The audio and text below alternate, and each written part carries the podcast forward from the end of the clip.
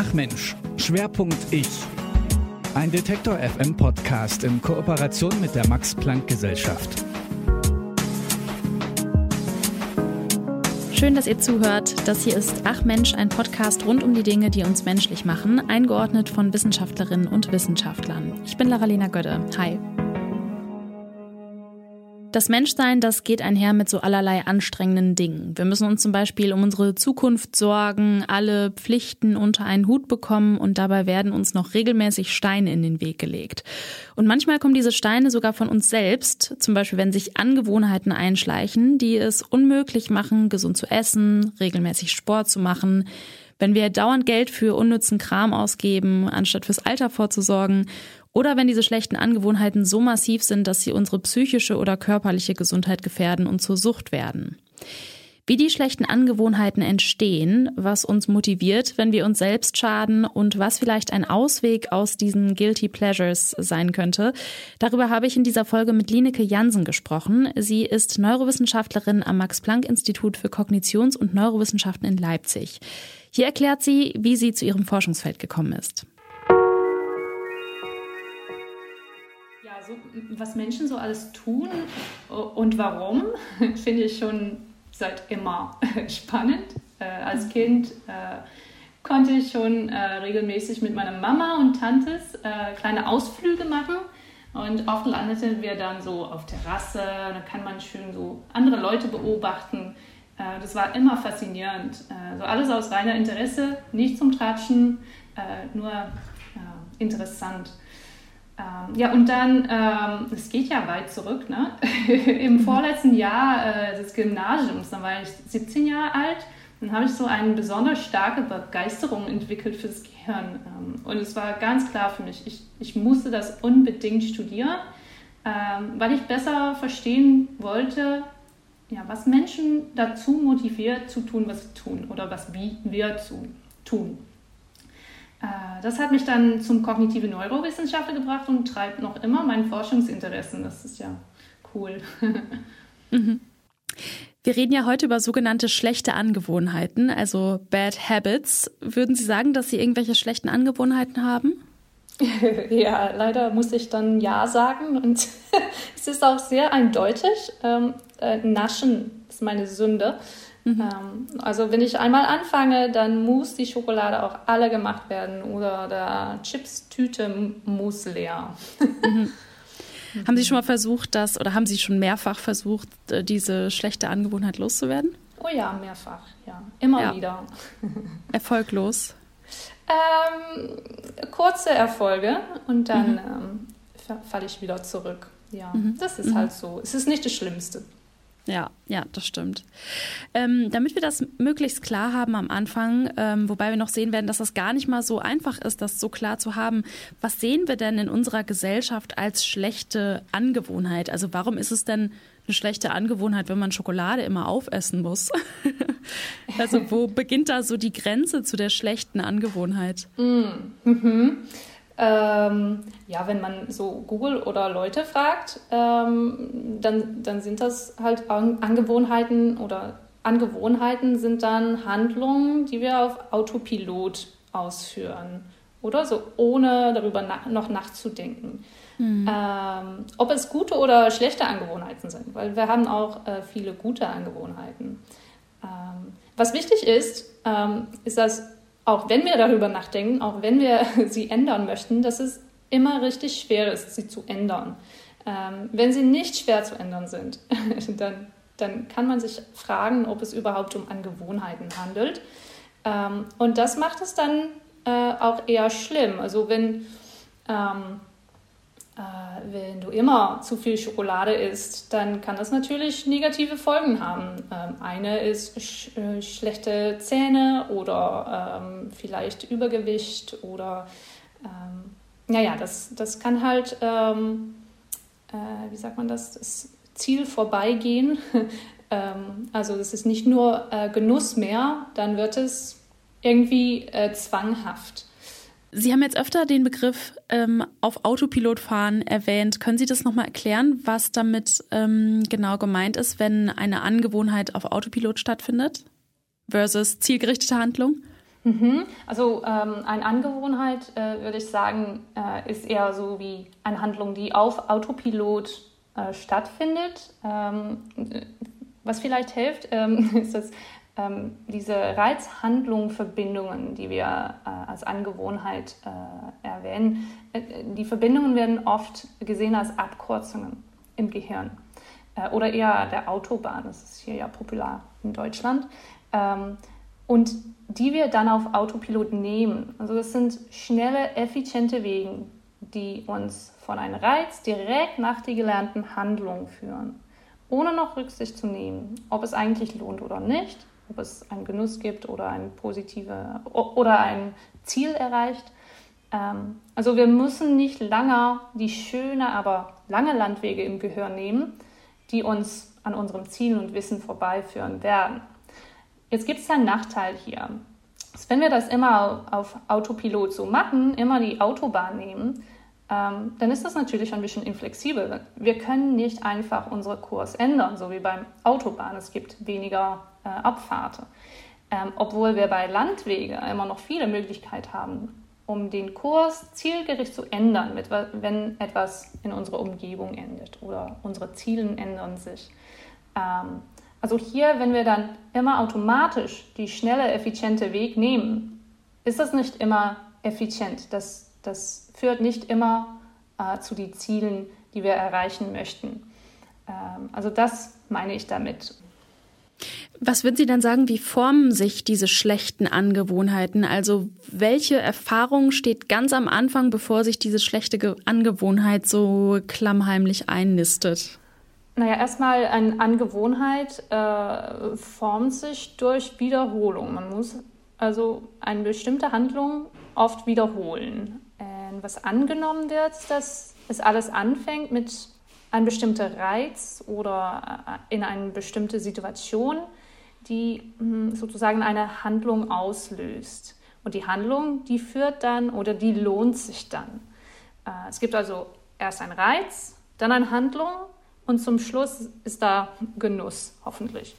Ähm, und das mhm. Genuss ist für das Gehirn äh, sozusagen das Zeichen, dass die Handlung sich gelohnt hat und gern nächstes Mal wieder gemacht werden kann. Und dann wieder und wieder und wieder.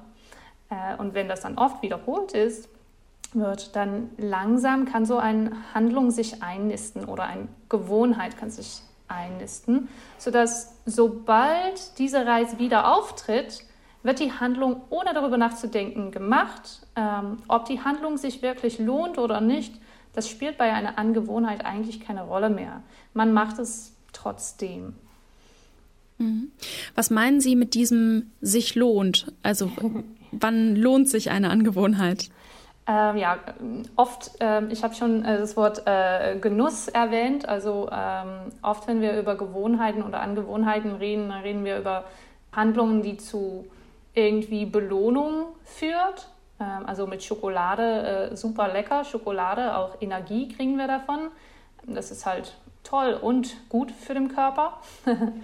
also das ist ein Beispiel ähm, Belohnung. Mm, es kann uns auch weiter, wenn eine Handlung uns weiterhilft. Ähm, so am Anfang geht es immer um eine Handlung, die ein bestimmtes Ziel erreicht.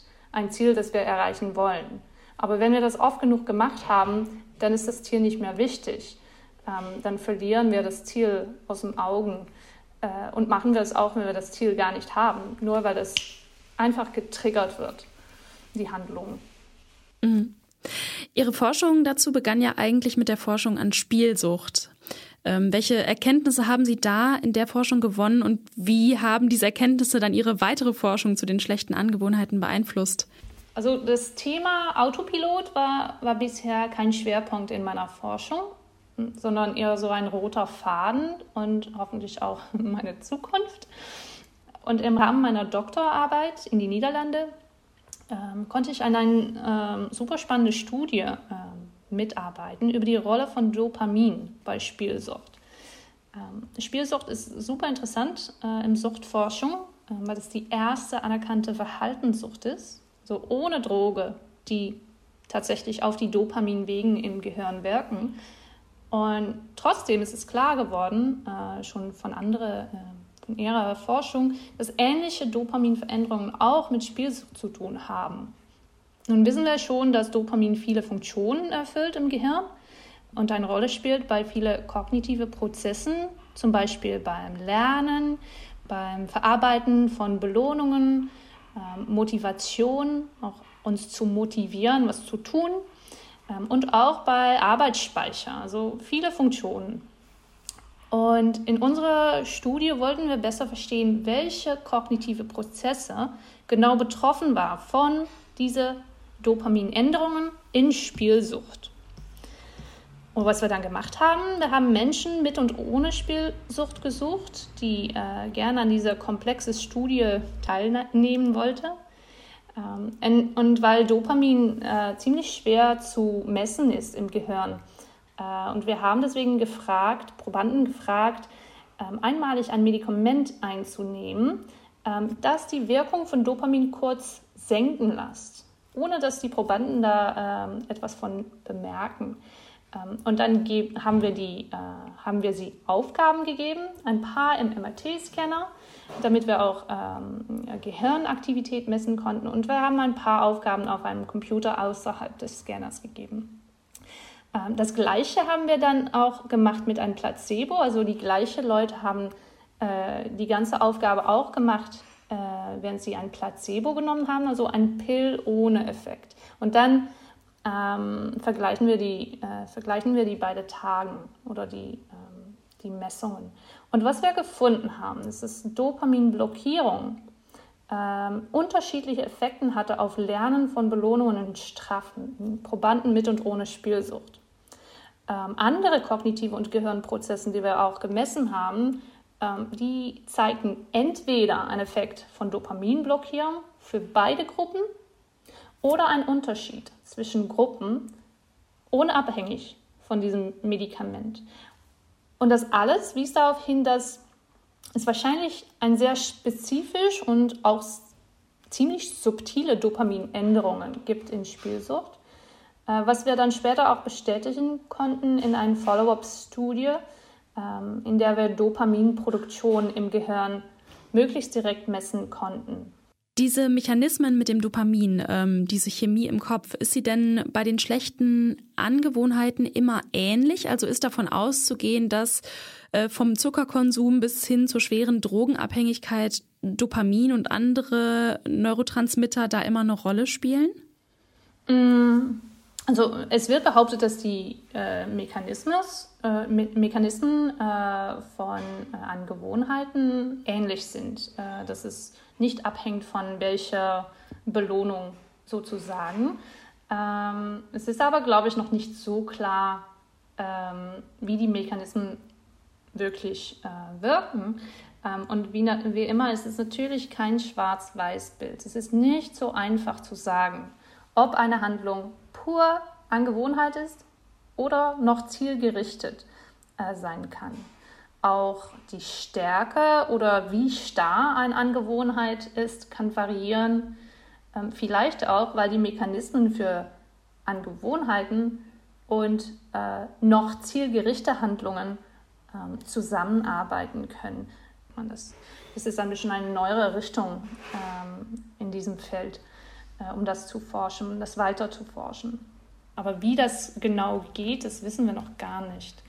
Ähm, dann habe ich noch eine interessante Frage, die, die äh, weit offen ist. Ähm, und wir reden eigentlich meistens ähm, von ähm, Angewohnheiten als Handlungen.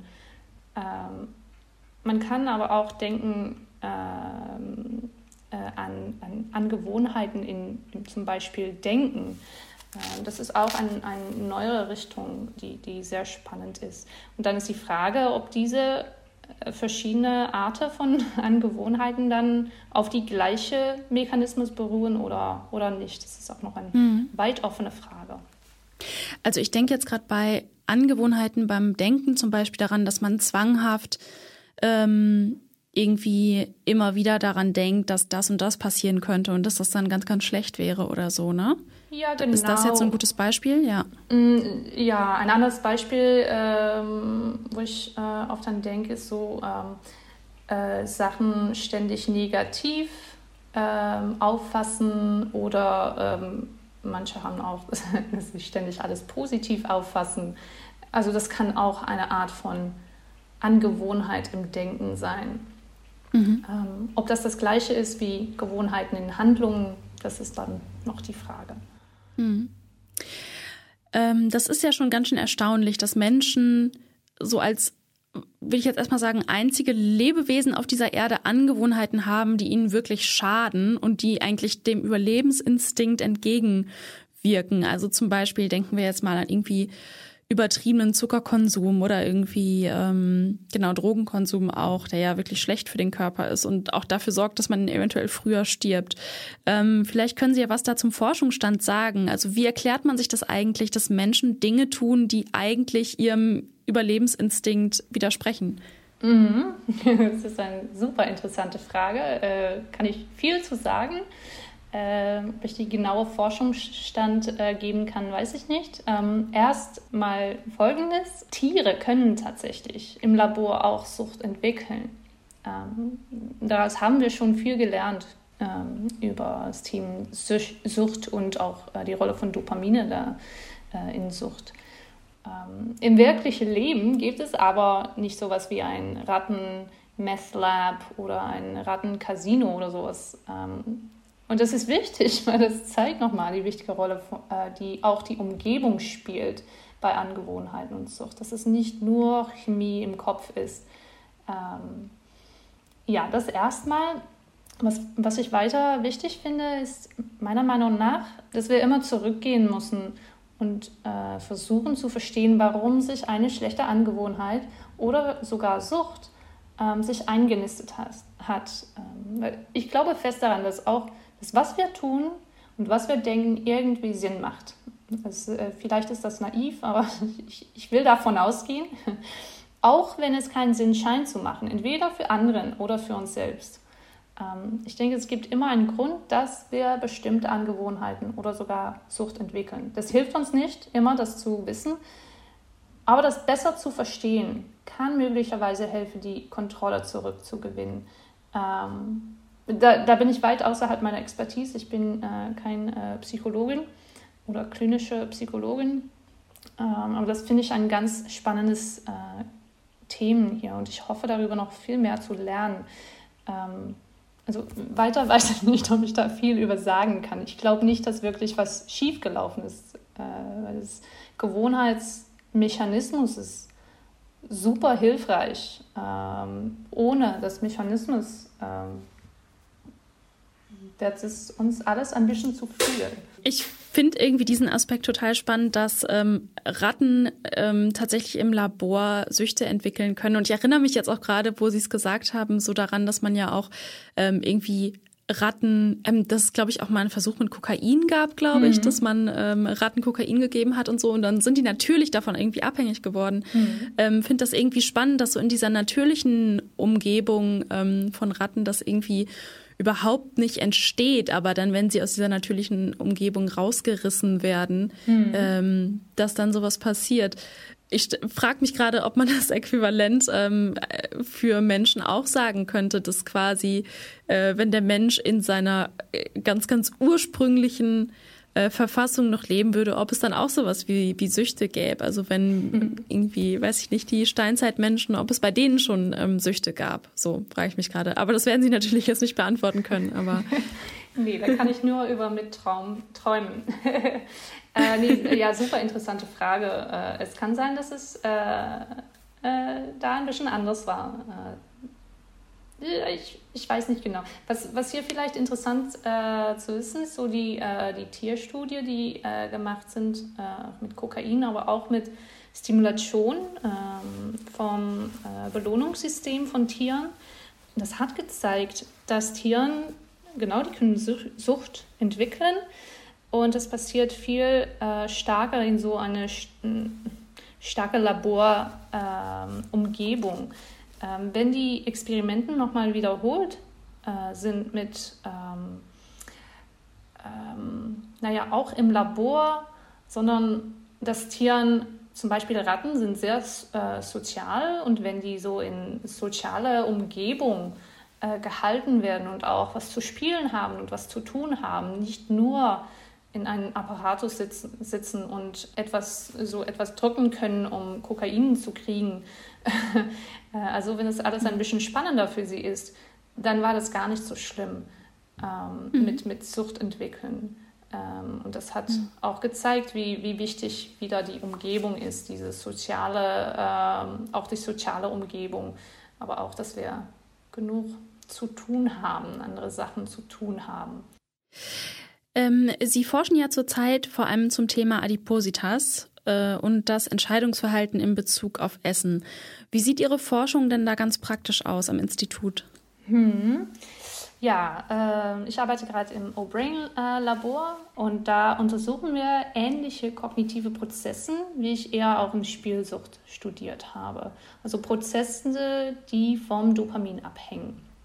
Und unser Fokus liegt ähm, gerade auf Lernen aus Belohnungen und ähm, auch unseres Arbeitsgedächtnis, ähm, was wir testen mit Computeraufgaben innerhalb und auch außerhalb der MRT-Scanner.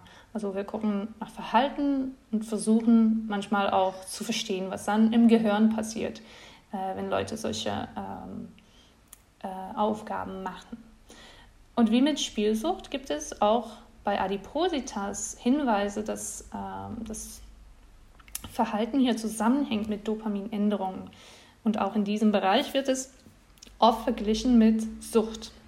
Aber hier müssen wir sehr vorsichtig sein mit diesem Vergleich sollten wir wirklich vorsichtig sein.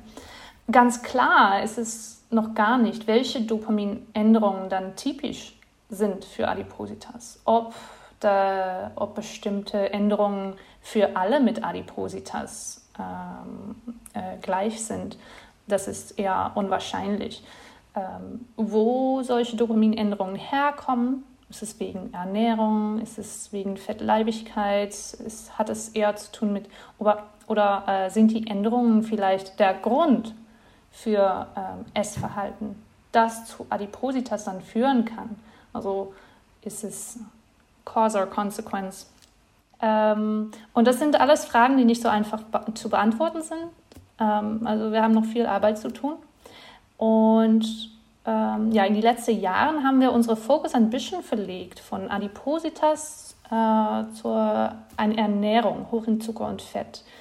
Weil aus Tierstudien ähm, gibt es äh, Hinweise, dass bestimmte Änderungen in Dopamin und Verhalten eher mit Ernährung statt Fettleibigkeit zusammenhängen. Es kann also sein, dass vorherige Erkenntnisse über Gehirn und auch Verhaltensunterschiede in Adipositas besser durch Unterschiede in der Ernährung erklärt werden können. Ähm, darüber können wir leider noch nicht so, so viel sagen, aber das ist, äh, wo wir gerade an arbeiten. Ja. Genau, Sie haben ja gesagt, dass ähm, das eine schwierige, schwierige Frage ist, inwiefern man das als Sucht bezeichnen kann oder nicht. Ähm, und damit hängt ja auch zusammen, dass es einfach auch wirklich schwierige Begriffe sind, wenn man so von Fettsucht zum Beispiel spricht oder irgendwie Essenssucht oder Binge-Eating oder so. Ähm, und in letzter Zeit hat sich ja auch eine ziemlich große Debatte um die Stigmatisierung von übergewichtigen Menschen entwickelt und damit auch ja, also wie gesagt, um diese Begriffe selbst. Also zum Beispiel, wenn ich jetzt überhaupt diesen normativen Begriff Übergewicht verwende, der ja impliziert, dass es ein perfektes Normalgewicht gibt. Ähm, wie kann man denn unter dieser Gefahr der Stigmatisierung als Wissenschaftlerin sensibel mit diesem Thema umgehen, ohne da selber in, in so eine Klischeefalle zu tappen? Ah, es ist super schwierig. Ähm, sensibel umgehen mit wissenschaftlichen Erkenntnissen ist eigentlich generell ein wichtiges Thema, nicht nur hier im Adipositas-Bereich. Ähm, ich bin davon überzeugt, dass wir halt viel mehr Nuance brauchen, insbesondere auch in Wissenschaftskommunikation. Nuancen sind leider nicht so popular. Es ist halt viel schwieriger, mit nuancierten und auch unsicheren Informationen umzugehen. Aber das ist halt, was wir bieten können als Wissenschaftler. Ähm, ja, lieber steckt man Informationen entweder in diese Schublade oder die andere und sieht die Welt schwarz-weiß. So, so funktioniert es leider nicht. Das ist mal erst ein bisschen eine generelle ähm, äh, Antwort. ähm, wie Sie sagen, muss natürlich die Auswahl von Wörtern gut überlegt worden. Und das ist, ist auch ziemlich schwierig, auch für Wissenschaftler, weil wir benutzen halt in die Wissenschaft Wörter und ähm, so wie Übergewicht oder Normalgewicht und die bedeuten halt was anderes in unserer Wissenschaft, als wenn die gleiche Wörter äh, benutzt würden im wahren Leben. Ähm, zum Beispiel äh, dieses Normalgewicht. Ähm, wir arbeiten halt mit dem statistischen Begriff für normal. So, wenn etwas für einen bestimmten Teil der Bevölkerung gilt, zum Beispiel ein BMI zwischen 18,5 und 25, dann haben wir entschieden, das normal zu nennen. Ähm, aber das ist normal im statistischen Termen. Ähm, es ist aber auch normal, und das wissen wir, das wird nur nicht so äh, gut kommuniziert, dass viele Menschen niedrigere oder höhere Werten haben. Und die Nuancen kommt oft nicht mit, wenn wir dann über ähm, Normalgewicht oder Übergewicht reden. Wie das am besten zu äh, lösen ist, das Problem, es ist schwierig. Es bleibt mhm. schwierig. Mhm. Ähm, oh, mhm. ja. Verstehe. Ähm, dann sprechen wir mal darüber, was eigentlich ähm, passiert, wenn wir jetzt immer mehr darüber wissen, ähm, wie so schlechte Angewohnheiten entstehen.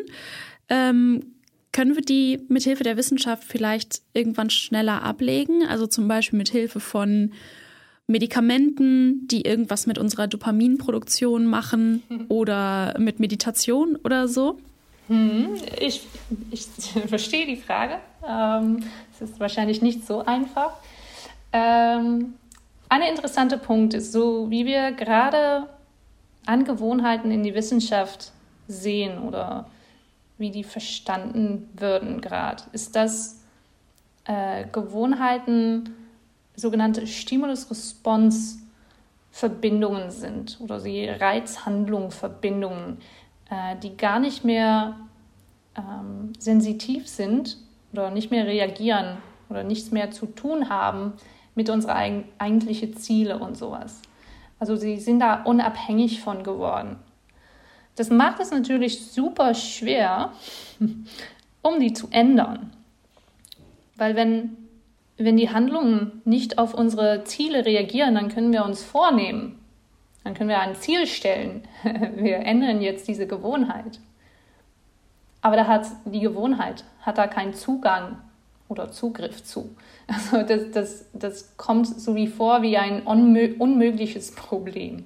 Ich glaube, so schlimm ist es gar nicht, äh, weil wir können unsere Gewohnheiten ändern. Ähm, und da zum Beispiel Meditation, aber auch andere ähm, Verhaltens... Ähm, können dafür hilfreich sein. Ähm, über Medikamenten, naja, vielleicht in Zukunft. Wir sind noch nicht so weit. Ich glaube, es wird nicht so viel helfen, noch nicht, um Dopamin zu ändern und dann äh, brechen wir äh, unsere Gewohnheiten. Es wird kein Pill geben, ähm, die äh, wunderbar, äh, auf wunderbare Weise unsere Angewohnheiten brechen können. Ähm, Dopamin ist halt äh, hilfreich und vielleicht können da in Zukunft Medikamenten helfen, ähm, um neue Gewohnheiten anzulernen. Aber auch da, ja, viel, ähm, viel offene Frage da. Ähm, wir haben schon geredet über, wie ähm, Gewohnheiten nicht so ähm, von unseren Zielen mehr gesteuert wird, aber eher vom Umgebung. Die Umgebung ist super wichtig ähm, für unsere Gewohnheiten. Und äh, eine Sache, die ähm, ziemlich gut scheint zu helfen, ist deine Umgebung zu wechseln. Ähm, und die Reize, die äh, bestimmte Angewohnheiten triggern, wenn man weiß, was, welche Reize eine Angewohnheit triggern, äh, die kann man dann vermeiden. Das ist eine äh, Art, damit umzugehen. Ähm, zum Beispiel, wenn ich äh, nach Leipzig gezogen bin, äh, aus den Niederlanden. Es ist ja nicht so spezifisch, aber dann ist meine ganze Umgebung hat sich geändert und äh, fast all meine Gewohnheiten, Angewohnheiten waren weg. Natürlich nicht leider die allerhartnäckigste. Also das, die Snack-Gewohnheit äh, ist noch immer da. Aber viele Gewohnheiten, ähm, die sind dann halt weg, weil du bist in eine andere äh, Umgebung. Die Triggers sind nicht da, die Reize sind nicht da. Äh, man muss dann. Ich, hm? ich kenne das so von äh, Bekannten, die versucht haben, auf, äh, versucht haben, aufzuhören mit dem Rauchen ähm, die dann auch Kaffee und Bier weglassen mussten, weil halt so diese Zigarette zusammen mit dem Kaffee oder die Zigarette zusammen mit dem Bier abends, ähm, das einfach so eine untrennbare Verbindung war. Und es war dann so total schwer, dieses Bier zu trinken ohne die Zigarette dabei. Wäre mhm. vielleicht auch so ein ganz gutes Beispiel. Genau, genau. Und man kann es auch andersrum benutzen. Also ähm, nicht nur vermeiden, aber wenn man eine, entweder eine Routine oder schon eine gute Angewohnheit hat und man will eine neue Angewohnheit lernen oder entwickeln, dann kannst du das damit verbinden. Also wenn du jeden Morgen einen äh, Kaffee machst und äh, du willst gern mehr Wasser trinken, kannst du anfangen mit ähm, jedem Morgen bei deinem Kaffee machen, erstmal ein Glas Wasser zu trinken. Das wäre dann schon einfacher, wie nur einmal pro Tag ähm, auf ein äh, ähm, äh anderes Moment ein Glas Wasser einzuplanen. Ähm, und so kannst du das auch äh, helfen, du kannst dich selbst helfen, äh, helfen, eine neue Gewohnheit anzulernen. Ja. Also es ist dann die Frage, ob wir je unsere Gewohnheiten brechen können. So Breaking Bad Habits, das ist noch die Frage, ob wir das je schaffen oder dass wir halt neue, bessere, stärkere Gewohnheiten äh, entwickeln. Ähm, ja, das ist noch eine Frage.